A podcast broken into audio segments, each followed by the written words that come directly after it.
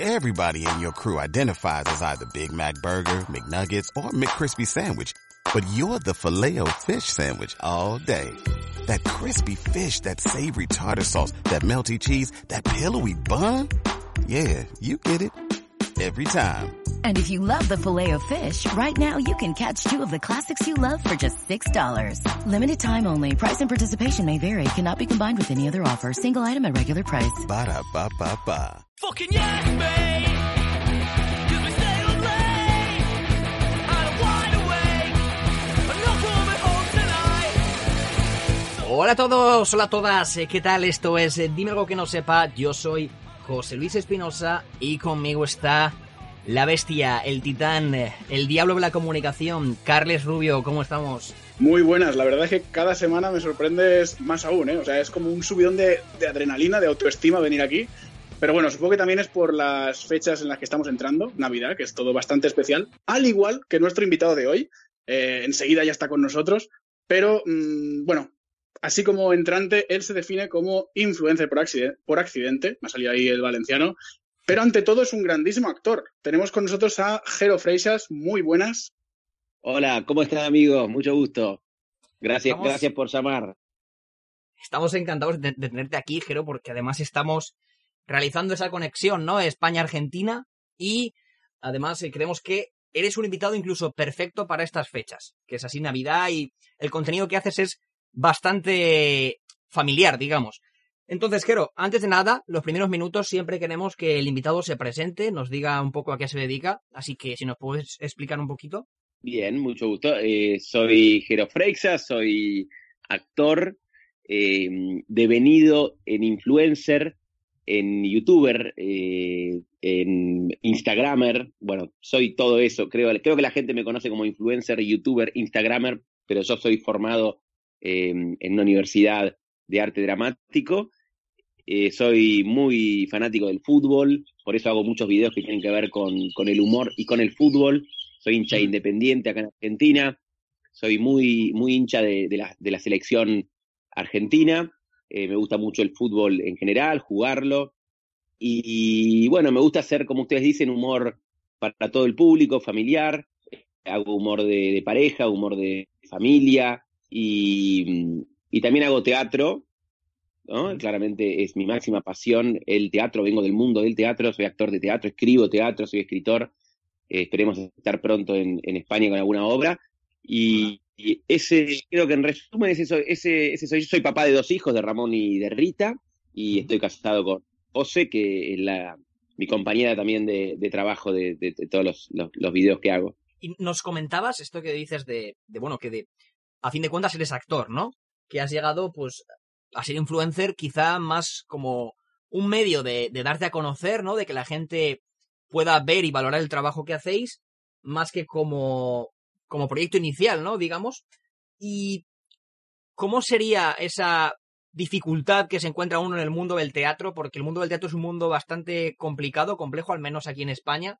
Entonces, eh, ¿cómo te encontraste tú lo que digamos es el panorama eh, teatral allí en Argentina?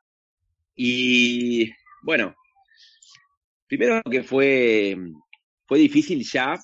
Yo soy, soy de una familia muy conservadora, ¿no? Entonces ya fue difícil poder ser actor en mi casa. Eh, por, porque es una familia tradicional, mis papás no querían saber nada con eso. Yo quería ser actor y futbolista. Hmm. Y bueno, futbolista no pudo ser, no vieron mis- los clubes no vieron mis condiciones, no, no me, probé en River y en la primera prueba quedé, fue muy bien, jugué de 8, me puse de 8 y quedé y después ya en la segunda no, no, no pude quedar. Y igualmente ahí eh, descubrí que el mundo del fútbol me, eh, capaz me, me- me daba un poco de miedo, estaban justo todos los papás de los, de los chicos que estaban probando, estaban los papás afuera de la cancha metiendo la expresión, gritándole, dale, dale, nene. Eh, había como una necesidad de que, el hijo quedara en el club. Eh, y a mí no, me- gustó tanto ese ambiente y sí me seguía gustando mucho el ambiente, me gustaba mucho el, el teatro, ¿no? Yo ya hacía teatro eh, en la secundaria y, y bueno, en mi casa ya era difícil y en el mundo después pude estudiar acá, ¿no? Después medio peleándome con, con mi, con mi papá eh, apoyado un poquito más por mi madre, eh, pude estudiarlo eh, con, con altos y bajos y, y después, bueno, el mundo del, del teatro acá en Argentina, una vez que, porque bueno, vos puedes estudiarlo, pero después trabajar es otra cosa, ¿no? Claro, claro. Era claramente, claramente, y sí, viste, uno puede estudiar todo lo que quiera. Yo me, me formé mucho, estudié, estudié mucho. Esperen que acá aparece mi hija. Sí, Tita, ¿para qué estoy hablando con uno, con unos? mm? Ella, ella es parte de los videos y también va a Claro, ser parte claro. de este, de este material, Sí, sí, sí. porque ella, ella, ella es parte de mi vida, pero obviamente, ¿no? Claramente. Eh, y, y bueno, y, y fue muy difícil, claramente. Mira, acá Rita dice que quiere que le hagan una tostada. Bueno, eh, la, Rita que ustedes ven en los videos y ahora Sí. la gente la va a escuchar acá. Ella no quería perdérselo, amigos. Ella no quería perdérselo. No, nosotros estamos encantados. Sí, ese es un personaje. Eh, bueno, y entonces, eh, claramente est- estudié teatro, pero era difícil ganar plata con el teatro, porque eh, es un mundo que tenés que tener contactos para que, para que te llamen, para la... A ver, ¿cómo era, cómo, es triunfar en el mundo de, la actuación? Y bueno, para poder ganar plata y para poder vivir de eso, claramente en esa época, en mi época, tenías que trabajar en la tele o en el cine, eh, y para llegar ahí era, difícil conseguir una audición, un casting para la tele o para el cine. Llegaban siempre los mismos, eh, te- te- tenías que tener un representante que te metiera, eh, pero era difícil que un representante te, tomara, eh, tenías que tener algún contacto en la televisión. Era un mundo muy complicado Mm. y por eso mismo yo me metí en el mundo de las redes. Cuando apareció esto de las redes, para, para, para los artistas, esto de las redes es una cosa extraordinaria porque nos permite subir nuestro contenido, armar nuestro, nuestro material de trabajo y no depender de nadie. Mm. Eh, realmente yo e- era muy frustrante el mundo eh, en el que vivía yo antes de, de las redes. Era frustrante porque ibas a castings y no te tomaban. eh, y, y después estabas esperando el llamado. Era, era el constante, la constante espera del llamado, ¿no? Estar en tu casa, ahí, viste, cabizbajo, diciendo mi carrera es una mierda, me voy a morir de hambre, tenían razón mis papás. Y, y el llamado no llegaba. Uno esperaba el llamado de Campanella, el, el llamado de Suárez, el llamado de, de Woody Allen, ¿viste? Uno estaba ahí esperando el llamado. Y nada peor, nada peor que esperar el llamado porque te encuentran con brazos cruzados sin hacer nada. Y hoy en día yo me autogestiono, no paro de hacer cosas porque básicamente no necesito ningún llamado, lo hago. Quiero, lo quiero subir y subo. Quiero, se me ocurre una idea y la escribo y la hago. Y la actúo y la hago y hago y tengo mi público y eso es espectacular. Claro, su- supongo también, ¿no? Que lo principal es lo que comentabas, que con las redes eliminas esa barrera. Prácticamente artificial que hay, que puede ser que un actor, por un- una actriz, por mucho talento que tengan, es, bueno, se encuentra esa barrera, ¿no? Que comentabas, de los representantes o incluso los castings, y, y no pueda vivir de ello por eso simplemente, ¿no? Y, y diga- yo creo que las redes, por así decirlo, democratizan, ¿no? El mundo de... Esa es la palabra que, que se usa y es perfecta, es democratizar eh, el, el trabajo y que cada uno eh, con, la- con las ganas que tenga lo haga. Es verdad, debe- eh, antes había mucha gente talentosa que no, capaz hoy tampoco, eh, capaz una persona muy talentosa hoy le falta tener ese, ese espíritu de, de generar algo, ¿no? Puede haber una persona muy talentosa hoy, una persona hiper talentosa tirada en su sillón que le falte ese empujón. Eh, eh, yo a, mis alumnos o amigos, actores, que por ahí son muy talentosos y, y- y bueno, no, no, logran, no, no logran darse a conocer, yo les digo, pero háganse un canal, amigos, sean constantes, trabajen. Eh, hay que romperse el, el lomo, obviamente.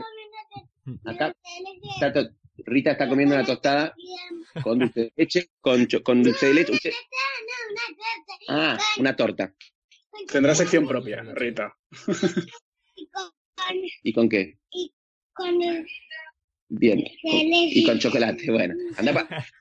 Esa, Y Jero, res- respecto a esto que nos comentas de abrirse un canal y todo eso, eh, tu historia tiene algo muy curioso y es que, bueno, digamos que cometes eh, un riesgo, ¿no? Cuando tú decides abandonar el trabajo en el que estás para dedicarte exclusivamente a, a subir tu contenido a las redes, Sí. ¿no? Sí, sí, sí. Un re- un- eh, uf, qué miedo tuve en esa, en esa, en esa época. Costaba dormir, eh, lloraba la noche. Yo tenía, mm, un trabajo.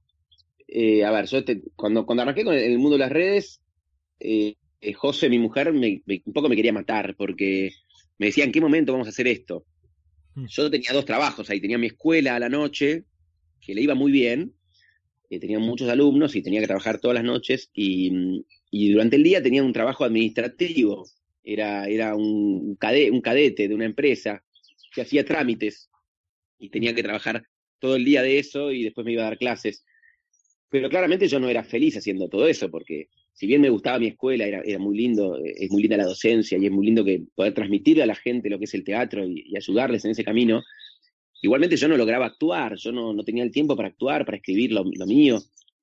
Y entonces cuando descubro esta plataforma, cuando descubro Instagram, porque yo era muy anti-redes, era un- no, es que era una persona que estaba metida en las redes, yo tenía un Facebook, pero que lo usaba poco, no, no, no, no estaba metido en ese mundo de las redes, eh, pero de repente descubro que, que habían algunos eh, humoristas que estaban subiendo contenido a Instagram, dije, wow. Y bueno, yo a, José en esa época, que me ella me bancó, le, en un momento empecé a, a crecer con seguidores, pero muy de a poquito, muy de a poquito, iba subiendo, iba creciendo, con mucho trabajo, muchos videos. Y, y ya eh, José me decía, esto no, no va más, no, no tenemos tiempo para nada, porque claro, los videos los hacíamos los fines de semana, era el único momento para poder hacer videos.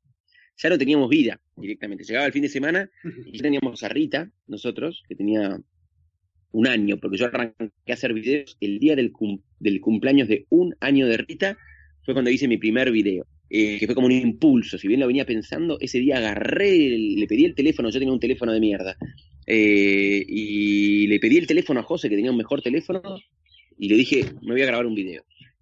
Y ahí me acuerdo que agarré a mi hermana, grabé mi cumpleaños, agarré a mis sobrinos, fíjense, el primer video eh, tiene que ver con, con mi hermana, con mis sobrinos, ya lo voy a subir en estos días de nuevo, en febrero, cuando se cumplan, se van a cumplir creo que tres años eh, de que arranqué con esto, voy a subir ese video de nuevo en, Instagram, porque es un video minuto, y, y bueno, era, era los fines de semana laburar, en los cumpleaños, en los eventos familiares, yo hacía videos, hacía contenido, entonces un día José me dijo, basta, se acabó.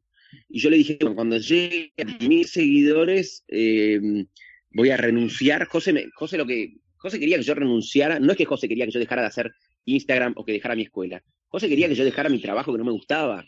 Ella era la que me empujaba hacía mucho tiempo a que yo renunciara. Sí. Eh, y yo el miedo, que tenía era, era obviamente un miedo económico. Lógico, yo ya tenía una hija, Sí. tenía miedo, ¿viste? Porque el, el tra- el trabajo me daba mi, mi obra social, no sé si, si allá le dicen así, eh, eh, la prepaga, ¿no? Lo, lo- lo que te da los, los médicos, eh, lo que te permite, lo que te permite tener un, un seguro médico, digamos. Ah, El sí. trabajo nos da un seguro, un seguro médico para toda la familia eh, y obviamente un sueldo y, todo lo que significa pagarte las vacaciones y todo. Entonces yo le tenía mucho miedo a no tener ese, ese trabajo. Eh, José me empujaba para, para, renunciar, para renunciar. Y yo le decía, a los 10.000 seguidores renuncio. Llegaba a los 10.000 y no renunciaba. Eh, no me animaba. Y de repente, cuando llego a los 20.000, eh, un día tuve, un- tuve un impulso y no es que le dije a José, hoy renuncio, sino que ese día en el trabajo tuve un impulso, la, la, agarré a mi jefa y, y bueno, di el paso. Y, y fue tremendo. Yo después llegué a mi casa, le dije a José, José no lo podía creer, eh, estaba como choqueada, como feliz, pero choqueada. Y bueno, me acuerdo que esa noche lloré mucho, eh, me levanté a la noche y le dije a José, mañana vuelvo al trabajo y lo recupero.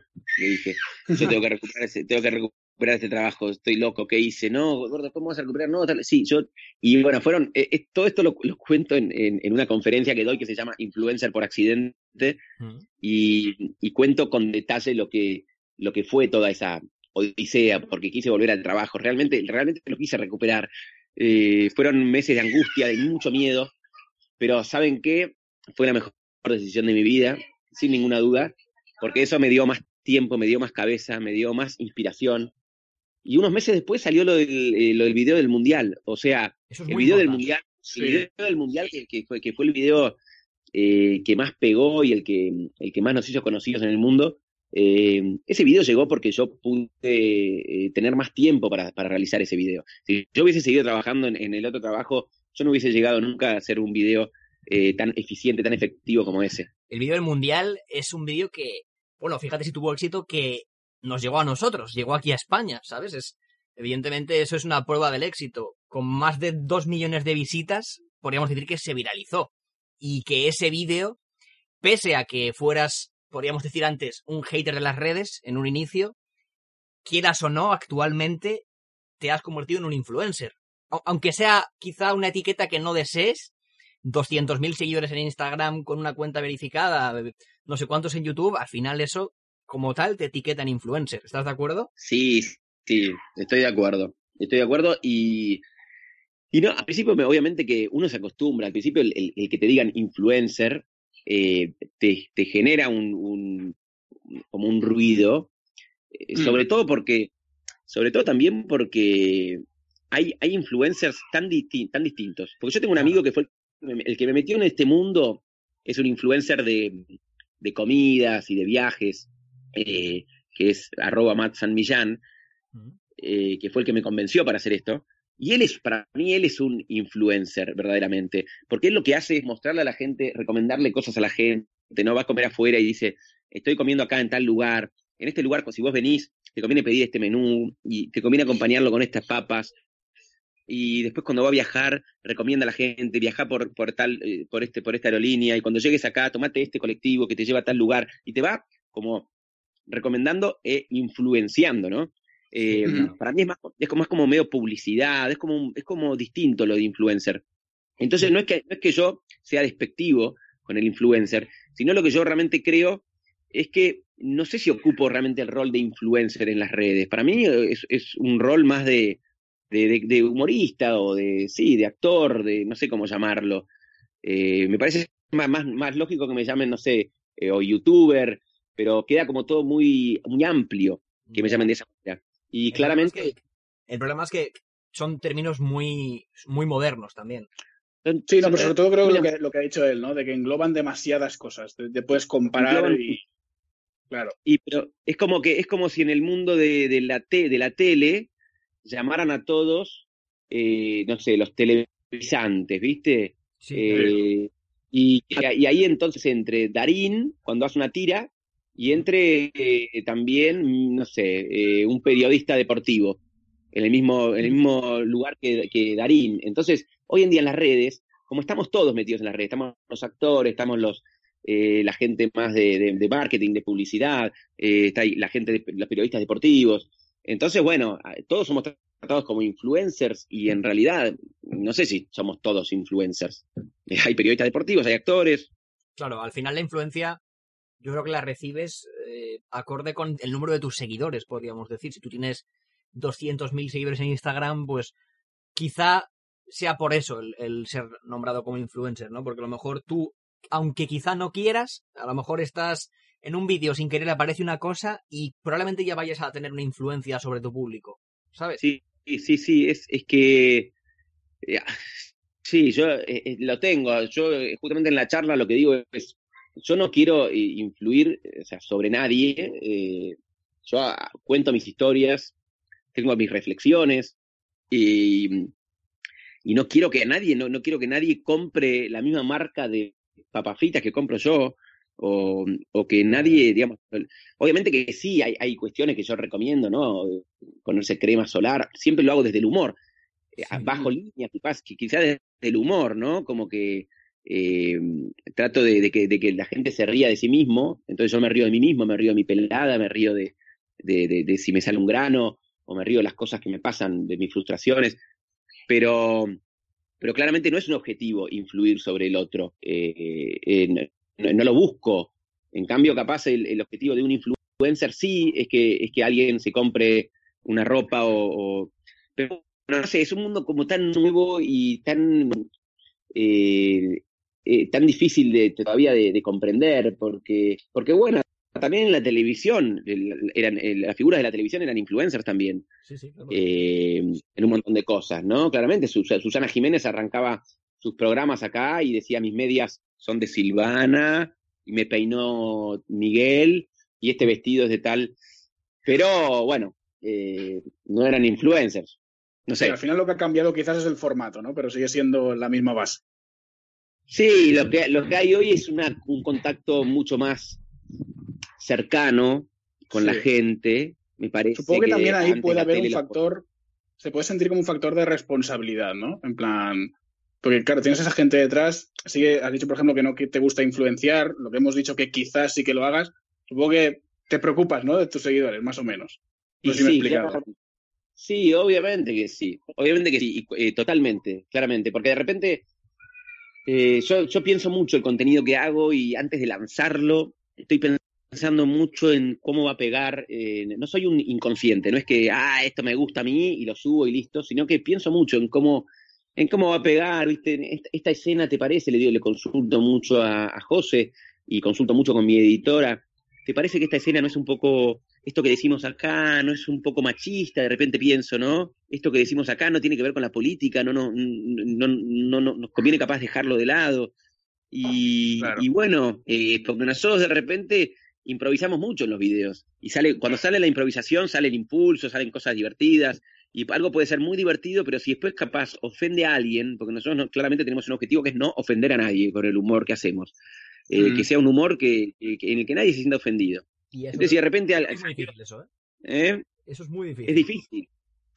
Ah, Sí, sí, a lo Ahora mejor mismo puede ser. un vídeo sobre Independiente y te sale alguien de otro equipo y aunque ya hayas hecho ese vídeo sobre Independiente, ya le va a molestar solo por eso. Pero, pero no nos reímos de nadie. Ya, ya, ya. ¿no? ya. Eso, sí, eso, sí, eso, es, eso es importante. No queremos hacer ningún chiste que el chiste es buenísimo, pero te reís de tal persona. A ver, obviamente nos reímos de los pelados, porque yo soy pelado y me río de mí, ¿no? Pero, pero no, no, no voy a hacer ningún chiste, no sé, riéndome de, de, de alguna figura, ¿viste? De, de repente algún chiste riéndome de la edad de tal, o, o ninguna persona que culpa de eso después se sienta, ¿viste? La gente que hace humor en la calle, capaz riéndose de alguien, eh, o, o que, eh, no sé, me, me parece que, que hay, hay, hay claramente humor eh, como ofendiendo a, a, a, a determinadas personas a veces y, y eso no, no es negocio, porque si vos, estás, si vos hiciste reír a un montón de gente, pero ofendiste a una sola, me parece que ahí ya no está bueno. ¿Viste? Claro. Es lo mismo que en el, en el- en el colegio, ¿viste? Por ahí en el colegio, el tema del bullying. Eh, un compañero eh, hizo reír a todo el curso y entonces, wow, le sacó sonrisa a todo el curso, pero a costa de dejar a un chico llorando, volviendo a su casa, inseguro. Eh, y claro, hizo reír a un montón, ofendiendo a uno, ¿no? sí, es, es algo que, que no vale la pena.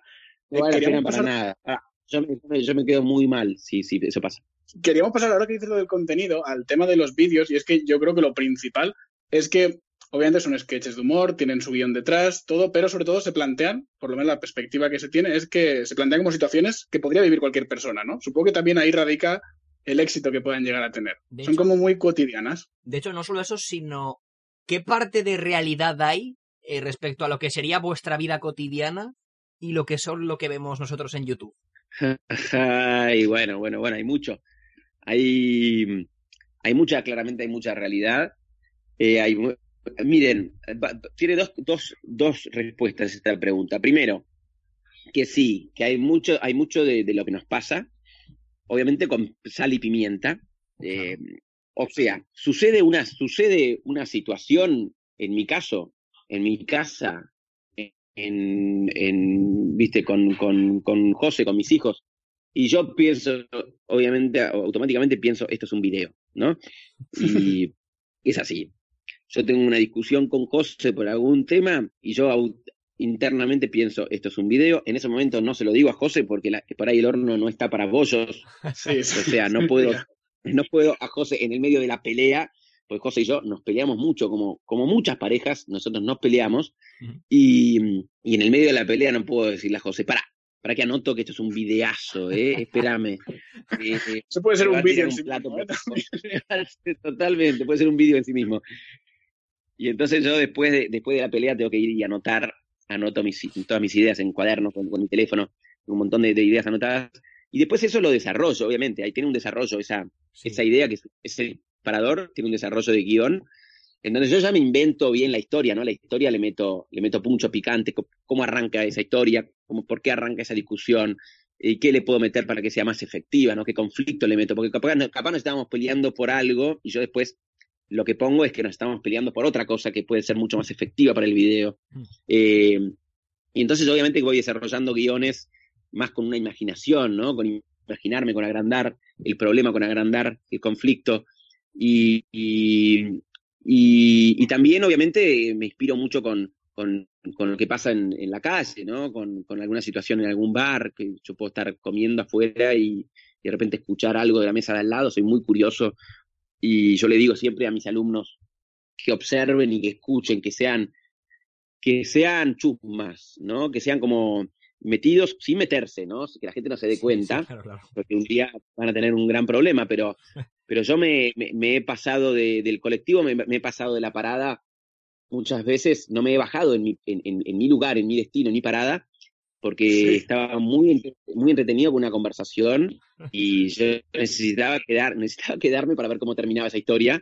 Y bueno, capaz me quedaba y me tenía que tomar otro, otro colectivo de nuevo porque, porque me quedaba ahí escuchando eso porque era muy rico. Y así que también me inspiro mucho con las cosas que pasan en la vida real. Entonces mi, mi, tra- mi- mi- mi contenido surge de, de- de mucho de la realidad mía, de la realidad de las otras personas y también de la imaginación. Soy una persona que está todo el tiempo imaginando, desde muy chiquito que siempre imaginé mucho y, y bueno, vuelo, estoy todo el tiempo volando, volando, mi cabeza vuela mucho y también eso eh, hay que ponerle eh, realidad, porque eh, a, a- eso iba con, con la otra respuesta que tenía a mi pregunta. Cuando yo arranqué con el mundo de las redes dije voy a contar, voy a contar lo que yo quiera contar, eh, porque yo soy un artista, y, lo- y- y quiero eh, expresarme y voy a contar lo que yo necesite contarle. Entonces arranqué con esta cosa de contar lo que yo necesitaba contar, lo que me, lo que me, me divertía contar. Y después me di cuenta que no, que había que también eh, eh, contar lo que la gente quería ver y quería escuchar. Y, y teníamos, y tenía que, eh, o sea, tenía que, eh, fui aprendiendo lo importante de la identificación, ¿no? Que la gente, obviamente, disfruta mucho más si se, si se siente más identificada y el video va a tener más éxito si hay identificación. Y después también aprendí lo del contexto. Eh, por eso lancé el video del Mundial. El video del Mundial eh, fue exitoso porque tuvo, obviamente que hizo reír, eh, tenía un buen guion, estaba por suerte muy bien actuado porque, porque bueno, José y yo tenemos mucho feeling y, y- y salió muy bien, me pareció muy real. Y también lo que tenía era identificación, la gente se sentía muy identificada con el tema que, con el tema que estábamos tocando. Y también tenía el otro tema que era el contexto. Estábamos hablando de una situación totalmente actual eh, eh, y que se iba a hablar, eh, justamente se estaba arrancando, nosotros lanzamos el video del Mundial más o menos un mes antes del Mundial, y fue la idea, ¿no? No lanzarlo junto con el Mundial, sino que fuese como una introducción, como una, una previa al, al Mundial. Entonces, por eso ese video fue perfecto, porque tuvo todo, tuvo identificación, tuvo humor y tuvo actualidad, ¿no? Sí, es que como dices, los vídeos que hacéis, que por si la gente no los ha visto, sobre todo aquí en España, que será más complicado que en Argentina, son vídeos eh, pues de situaciones cotidianas, eh, situaciones que puedes vivir en, en tu casa, con tu familia, con tus hijos. Y eso me lleva a otro tema que quería comentar, y es hasta qué punto Rita, que es tu hija, actúa en los vídeos. Porque es que, es que no sé, no, no- llego a, a entenderlo porque parece súper natural. Es natural, es actuado, porque ella es bastante pequeña, ¿no? Sí. No, ella no, no, no, no actúa. Ella, el, el- yo el, otro día justamente respondí a una pregunta que me hicieron en Instagram. Sí. Porque una persona me puso, eh, Rita actúa, eh, Rita tiene un guion. Y, y yo digo, imagínense eh, lo que sería nuestra vida, ¿no? Si, si yo a la mañana me, me imaginé eso, pues me hizo reír, ¿no? Eh, sí, como que yo lo que le contesté a esa persona fue, sí, yo a la mañana me levanto y le doy un guion a cada, un, a cada integrante de mi familia. Le digo, Rita, este, este- de lo que va a pasar, ¿no? este es tu guion para hoy. Eh, Ramón, eh, que tiene nueve meses, este es tu guion, estudialo. Eh, no, no, Rita, hay todo, yo tengo toda una técnica que es que es la técnica del juego, básicamente. En mi casa se juega. Rita tiene dos papás que son actores y que hacen videos en su casa. Eh, porque no les queda otra que hacer videos en su casa. Porque como dije antes, no tenemos una productora, no tenemos, no tenemos, eh, no es que alguien nos lleva a la tele a hacer, no. Eh, sus papás necesitaron un día empezar a hacer videos en su casa, cuando ella tenía un año. Entonces ella se crió con dos papás jugando, de repente prendiendo la cámara y jugando, jugando a que discutían, jugando a que se reían de algo, jugando a que veían un partido y lo comentaban. Eh, y ella, bueno, ella aparecía, no podíamos encerrar a Rita en un cuarto para que no salieran los videos. Eh, ella estaba, era parte de nuestro hogar, era como una, integrante más de, de estos videos. Eh, los videos son re- realidad barra ficción. Y, y entonces ella, ella juega. Ella, ella juega, ella no, no, no, no- a ella no se le dice nada, no es que, no es que yo le digo, Rita, vamos a hacer un video y vos tenés que decir tal cosa, no, porque no funcionaría de esa manera. Claro. Eh, me parece que dejaría de ser real. Ella eh, es muy ocurrente. Entonces, eh, no- no, eh, es, tan, es tan ocurrente, tiene tanta imaginación que ya de por sí tiene su propio guion, no sé, es, es como... ella es así. Yo, yo hago un video, yo pongo la cámara y me pongo a hablar con ella y salen cosas divertidas. Eh, Claro. A ella se le ocurren decir cosas divertidas. El video del fútbol, de Boca, de, eh, de, de- de qué equipo tienen que ser nuestros hijos. Bueno, ella le divierte y ella sabe que cuando yo empiezo a jugar se mete en el juego, Claro. ¿no? Claro, claro, Eh, claro. ella sabe que, ya, que, que- que ya- que es divertido que de repente me interrumpa. Hay un video en el que ella por ahí me tiene que interrumpir. Ella ya sabe que, que es divertido que, que interrumpirme. Y ella ya sabe que es divertido que si yo digo que tiene que ser de independiente, ella tiene que decir que es de boca porque es divertida la contradicción, es divertida llevarme la contra. Joder, ese eh, es muy gracioso. Sí, sí, sí, Es- ese- Ese Es gracioso. Es que, claro, ella, sin quizá actuar muy conscientemente, está como también participando. Y al final yo creo que hay un proyecto de actriz que a lo mejor en unos años, yo qué sé, no sé hasta dónde va a llegar, pero es increíble. Ella, eh, exactamente, ella sabe que hay que está jugando, que hay un juego con la cámara, que hay, que ella tiene que, que mm, es muy loco, ¿eh? Como lo, lo que pasa. Yo de repente la veo y digo, wow, qué chiquita tan inteligente, Sí, sí. porque mm, se da cuenta que está pasando algo distinto a la realidad. Se da cuenta que hay un, que hay, eh, que hay, que hay un juego ahí, que, que papá está jugando a algo, que está, que está haciendo una Mm. historia, que está generando una historia. Y ella entonces se mete, se involucra en ese juego. Eh, es muy divertido lo que pasa realmente. Muy divertido. sí, sí, sin duda ese feeling ¿no? que comentabas es, es lo que se nota en Como- los vídeos, es lo que se transmite. Totalmente. Y lo que pasa es que yo juego mucho con mis hijos. Entonces, eh, como juego mucho también afuera de cámara, afuera de cámara, eh, somos. Hablando de jugar, ¿la Barbie la tenés vos? No. Habla- Ahí apareció José que me pregunta si tengo la Barbie yo. Me encanta. Podríamos hacer un episodio incluso con, con este programa. ¿Eh? Que podríamos hacer un episodio con este programa. Ahora suceden situaciones. Podría- podríamos. Por De- cierto. Sería, sería hermoso hacer un, un, un radioteatro. Sí, exacto. Jero, cuando vemos tus vídeos, al, al ser nosotros de España, hay veces que a lo mejor escuchamos expresiones o cosas que quizá no llegamos a entender. Entonces se nos ocurrió realizar una especie de mini sección dentro de este capítulo en el que nosotros eh, tenemos apuntadas unas expresiones argentinas que lo más seguro es que te hayamos escuchado a ti en vídeos y lo que queremos es, primero, que tú nos expliques el significado de la expresión y luego nosotros te diríamos cuál es la expresión que podríamos usar aquí en España para sustituirla. ¿Entiendes? Me encantó. ¿Vale? me Entonces, encantó. Voy con la primera, que no tengo ni idea de lo que significa. Vamos a ver. Zarpado. Zarpado. Bien. Zarpado es. eh, a ver, hay, dos hay dos. Se puede usar para dos cosas, zarpado. Zarpado puede ser para algo espectacular que me pasó. ¿Sí? Eh, a ver, eh, fui a, a una fiesta y estuvo zarpada la fiesta. No, no, zarpada, zarpada, fue increíble. Eh, o eh, esa camisa está zarpada, ¿no? Qué zarpado, acá estoy con José justo, qué zarpado ese, ese- nada, zarpado de bueno, zarpado de bueno. Pero también zarpado Sí. puede ser de, de, de, zar- de- de desubicado, De- ¿no? De desubicado. O sea, eh, alguien me dice algo que no me gustó y yo le digo, no, te zarpaste, te zar- Vale, vale, vale. te vale. zarpaste. O sea, alguien, alguien, comodín, alguien ¿no? me La dice algo, palabra. ¿Eh? Do- Do doble puede la palabra también, sí. un comodín. Yo le digo, te zarpaste porque me dijiste algo que no me gustó o te zarpaste por lo que me regalaste. No, te zarpaste. Vale, te fuiste pues, carajo. Para el segundo significado, en España podríamos decir te has rayado.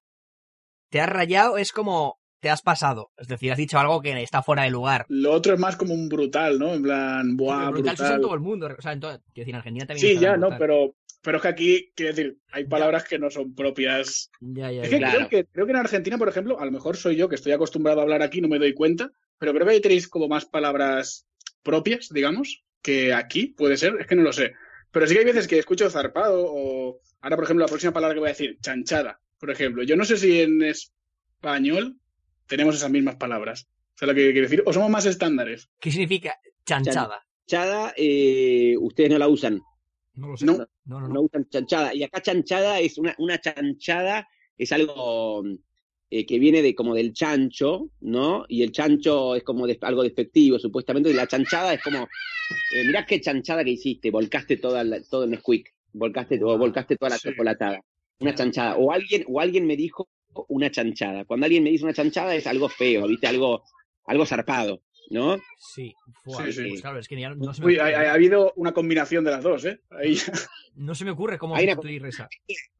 Claro, o sea, mira, mira la, mira la chanchada que me dijiste, zarpado. Y ahí, Pues- y ahí ustedes no van a entender nada, pobre, claro. ¿viste? Si Claro, metés claro, dos no, palabras. Al final, con el contexto, te puedes ir quedando. Vale, la siguiente sería chota. ¿Qué es Chota. chota? Uh, Bueno, a ver, la chota. Eh, la chota es fuerte. Es despectivo, ¿no? No pasa nada, lo puedes decir aquí. luego No, la chota. Bueno, a ver, la chota se puede usar tan- para tantas cosas, pero la, la chota es, eh, es el miembro masculino, Hmm. ¿no?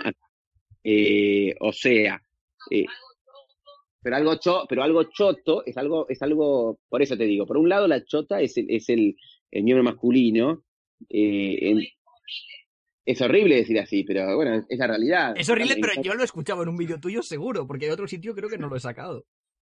Creo. Pero pará, pero vos, vos- nosotros dijimos la, la chota en un video, ¿verdad? Qué zarpados. Bueno, eh, Me encanta. eh, porque por un lado, choto, cho- algo choto es algo, algo, algo eh, em, de mala calidad. Sí. ¿Qué chota esa camisa? Esa camisa es muy chota, porque se rompe fácil. Eh, ese tele- ¿Qué teléfono choto este? Eh, una, Sí. Es una chotada, es choto. Pero por otro lado, eh, acá se dice también el miembro masculino, sobre todo la gente joven, le dice, le dice choto o chota. Sí. Entonces, viste, de repente, mm, si uno dice choto, no. Si vos no, porque si alguien dice choto, no es el miembro masculino. No, y si dice chota, tampoco. Pero si vos decís la chota, Esto es sí. distinto. Ah, hay matices, hay matices, hay, det- Hay detalles. matices. Pero choto y chota, choto y chota, que lo puede usar una persona de 80 años hasta una persona de 10, choto y chota no es mala palabra, o sea, no, no, no, no, no es ofender. ¿eh? No, pero, pero es, es para usar eso, ¿no? Para usar algo de mala calidad. ¿Qué choto eso? Claro. ¿Qué chotada? Eh, es Ahora- eso. Ahora me imagino yo, yendo a Argentina, intentando meter la palabra y equivocarme con el la o no ponerlo.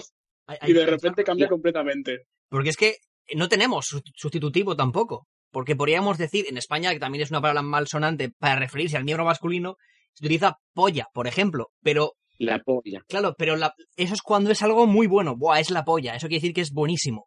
Pero, pero no para decir que es algo malo. Entonces es un poco al revés. Pero es que chota sí que, aquí por ejemplo, sí que lo he escuchado yo, estar mal de la chota, que es Ah, estar mal de la cabeza. Eso es cierto, eso es cierto. Mal de la chota Que es cambia estar loco. completamente e incluso podría hablar un argentino con un español, decir los dos estar mal de la chota y pensar los dos cosas distintas. Exacto, exacto.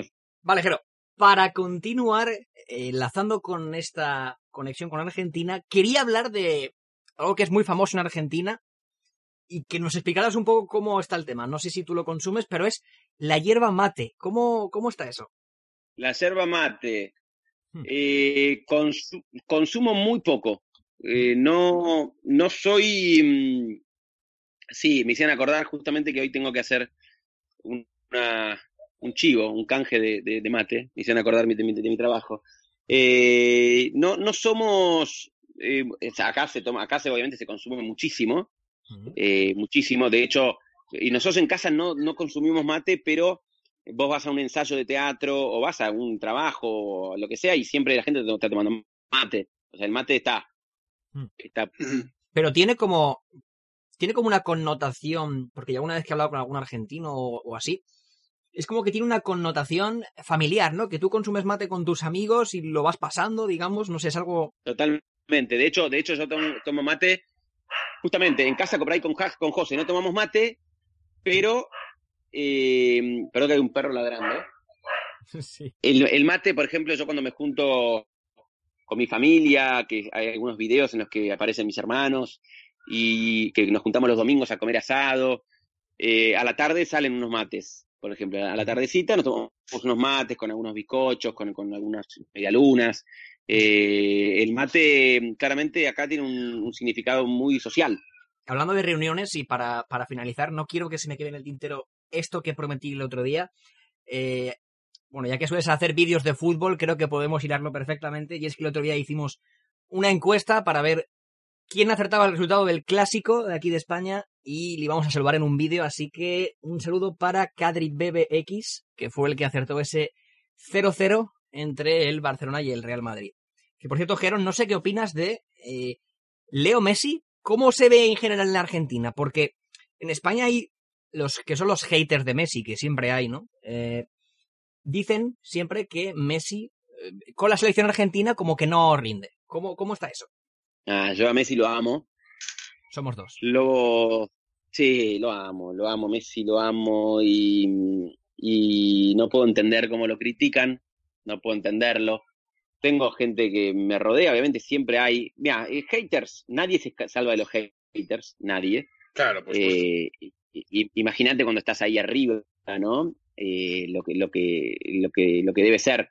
Eh, el fútbol tiene eso también, ¿no? Tiene, tiene a veces un fanatismo, a veces malo.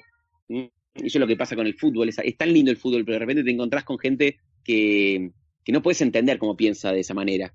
Encontrás gente que no usa la cabeza para, a veces para pensar, ¿viste? Vos no, vos no puedes entender cómo alguien piensa que Messi no nos dio un montón de cosas a los argentinos. Porque yo me pongo a pensar que si no hubiésemos tenido a Messi todos estos años, todo lo que no hubiésemos podido disfrutar, ¿no? Yo creo que si no teníamos a Messi todos estos años, no hubiésemos podido disfrutar la final de un mundial. Eh, Mm. Yo no la, no, la, no, no la había podido vivir, porque Maradona, eh, en el 86 yo tenía un año y medio, no, no, no, o sea, casi que no existía, no, tenía, no, no lo disfruté. De hecho, el, mundial del 90, que llegamos a la final, tampoco yo me acuerdo de esa final. Eh, así que yo recién empecé a disfrutar el fútbol de los mundiales en el mundial eh, 94, eh, que fue lo del doping de Maradona. Eh, por lo tanto, imagínense lo poco que disfruté ese mundial. Fue lindísimo porque, porque lo disfruté, pero por otro lado tuve una desilusión muy grande porque a mí me venían hablando de, de Maradona, Maradona, Maradona, Maradona, y de repente de Maradona eh, dio dop- dop- doping positivo y, y como que a mí se me cayó todo el mundo en ese Sí. mundial. Dije, no, ¿cómo? Pero no entendía nada. Yo decía, ¿qué, qué, qué es esto? ¿Qué, ¿Qué está pasando? ¿Me explican qué pasa? No lograban explicarme a mí, niño, lo que estaba pasando, por qué eh, se hablaba tanto de esto y de que Maradona no, y por qué Maradona no podía jugar, y bueno, eh, mucha desilusión. Y, Sí, sobre todo. y Messi, para un futbolista como yo, es, es como lo máximo. Tenerlo a Messi, digo, yo ya estoy pensando en cuando Messi no esté más, lo que lo voy a extrañar. Eh, y lo- los goles que grité en la selección de él, el gol que gritamos eh, contra Irán, creo que fue en el Mundial de, de Brasil, eh, que el partido estaba 0-0. Acá apareció la Barbie. Bien, buenísimo. Bueno, Jero, pues llegamos al momento final del programa. Vamos allá con la pregunta. Jero, dinos algo que de verdad no sepamos. Ay, qué difícil. Les digo una cosa. Tuve todo el programa pensando en esa pregunta. Eh, o sea que si respondí mal las preguntas es porque estuve pensando en qué carajo decirles eh, que ustedes no Sí, puedan ¿no? saber. A ver, Dios. Eh, Debo decir que como, como, no- como trampita hay muchas palabras que Sí. no sabemos también, ¿eh? porque ha sido un descubrimiento este podcast. Seguramente en, el 2000 en el 2020 voy a recorrer un poco el mundo del fútbol a nivel mundial. Quiero salir a recorrer cómo se vive el fútbol en diferentes países. Sí. eh, ¿no? ¿Cómo vive, cómo vive un fanático del fútbol? El, o sea, quiero viajar a, a conocer estadios, a conocer, a hacer desafíos con futbolistas, a, a ver cómo la gente vive, cómo la gente, por ejemplo, a ver, eh, ir con vos eh, y que vayamos, ¿qué, qué haces antes de ir a la cancha? ¿no? Si te juntas a comer, cómo te preparas para ir a la cancha y qué haces después de la cancha, del estadio. Eh, bueno, eso, cómo, cómo, cómo se vive el fútbol a- allá. Así que eh, Te aseguro que si vienes aquí a España, iremos a un partido del Valencia. No tengas ninguna duda. Eso listo. lo puedes tener claro. Digamos, todo lo que Eh. necesites eh, sobre España o lo que sea, nos preguntas y nosotros te respondemos en encantado. Aquí somos los guías turísticos. Exacto. Me encantó. Tanto 2020 en 2020 me van a tener, me van a tener allá seguro. O sea que, Eh, Hero Freisas 2020 en España. Aquí queda dicho. Gero Freixas 2020 en España. Pero eso está claro. No, no, es, un, es un objetivo que tengo. eh, ir allá a, a- a recorrer. A ver, mi, mi- mi objetivo creo que va a ser, voy a España a ver si puedo conocer a Messi. Me parece que va a ser un poco uno de los videos. Pero, eh, a ver, se me ocurre decirles algo que no sepan, es que eh, una cosa, después les puedo decir más, pero una que se me viene a la cabeza hablando de la envidia, es que yo eh, soy una persona bastante envidiosa eh, y lo admito, lo admito, y me gusta admitirlo, me gusta que la envidia, me gusta que la envidia sea eh, algo que la gente no lo esconda, ¿no? Que la gente no diga, no, yo no soy envidioso, porque es feo ser envidioso, pero también hay que admitir que la envidia es parte nuestra, y yo la tengo. Y yo, de hecho, eh, uno de los, eh, de una de las cosas que me pasó por las que hoy en día eh, hago contenido en redes, es que una persona me mostró un video un día de un humorista eh, y, me dio mucha envidia ese, ese, ese humorista. De hecho, agarré y dije, "Es mal- fue tanta la envidia que dije, qué video de mierda que, está haciendo este, este humorista. Porque, a ver, ¿cómo fue? Una persona me muestra un video, me dice, mira, Jero, mirá qué divertido. Eh, vos deberías hacer videos así. O, o no, no es que me dijo eso, mentira. De hecho, esta persona que me mostró el video, creo que no sabía que yo era actor. Fue alguien en el trabajo, en el trabajo de administrativo, alguien me dice, che, mirá qué divertido este video. Y me muestra un video de un humorista que tenía como 400.000 reproducciones y que tenía como 300.000 seguidores. Y yo digo, ¿qué es esto? No, me dice, esto es una- un, un actor que sube videos a Instagram y que lo siguen como, que lo siguen como ¿Y tú le 300.000 dijiste me encanta o dijiste esto es una mierda en realidad? ¿Lo dijiste claramente? Yo dije, esto es una mierda. Yo le, o sea, Ah, bueno, de- vas de cara, sí, sí, bien, bien. No, claro, como que yo lo miré a la persona y le dije que, ¿y esto te divierte? Y le digo, me dice, sí, es re gracioso. Lo vimos acá todos en la mesa recién almorzando y fíjate, toda la, fíjate, toda la gente que lo vio tiene como 300.000 reproducciones. ¿Cómo 300.000 reproducciones? Sí, mirá, acá dice la cantidad de reproducciones, esto es la cantidad de gente que lo vio.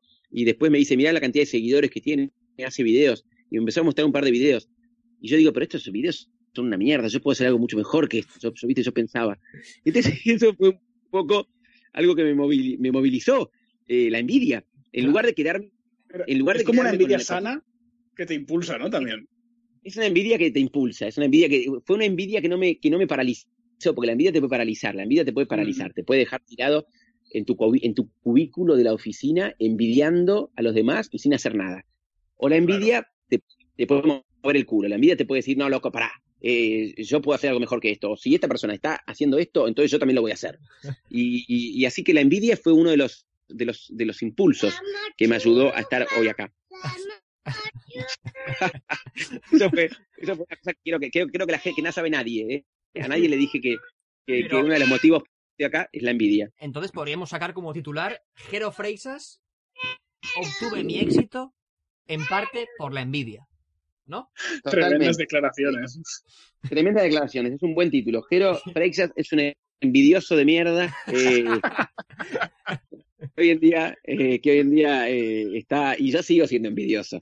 Yo sigo siendo envidioso. Yo ve- veo, veo videos de repente de gente que, me, que, que, que es muy buena y digo, qué, qué bronca, lo bueno que qué video, qué buen video que hizo, qué bronca, este video que hizo, qué bronca me da. Pero bueno, es una envidia eh, linda, es una envidia, es una envidia más de admiración, ¿no? Bien Pero de, disfrutable. es decir, ¿cómo, cómo me hubiese gustado hacer, hacer yo este, este vídeo, ¿no? Pero bueno, eh, nosotros acá decimos video, ponemos el acento en otro lado, no decimos Cierto. video. Usted Cierto. le pone la video y nosotros decimos video. Pero eso, Sí. es muy bonito. sí. Ver esas diferencias que a su vez nos unen es- está muy bien. O sea que... Es lindísimo. Es, es, es, es realmente eh, es, es realmente muy lindo. Pero no sé qué más puedo decir que, que, que- que no sepan Pero ustedes. creo que has contado hasta un montón de cosas, porque hasta incluso lo de lo del fútbol y todo, de, de venir a España, de recorrer los estadios, creo que Eso también es una exclusiva. los últimos, los últimos Eso. 13 minutos han sido cosas que no sabíamos de verdad. Totalmente. Cosas que ustedes no sabían.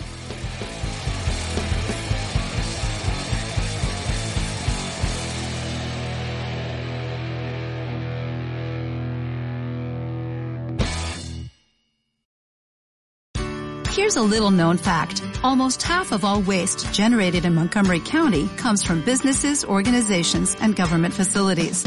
Reducing the amount of waste in your workplace will have a positive impact on our environment.